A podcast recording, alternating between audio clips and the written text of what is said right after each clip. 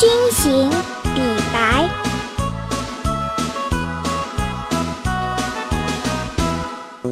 有马新跨白玉鞍，战罢沙场月色寒。城头铁鼓声犹震，匣里金刀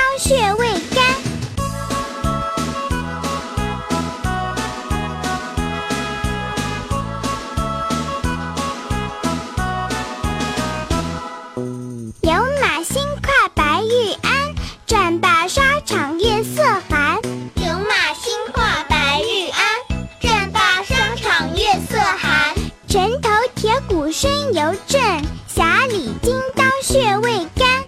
城头铁鼓声犹震，匣里金刀血未干。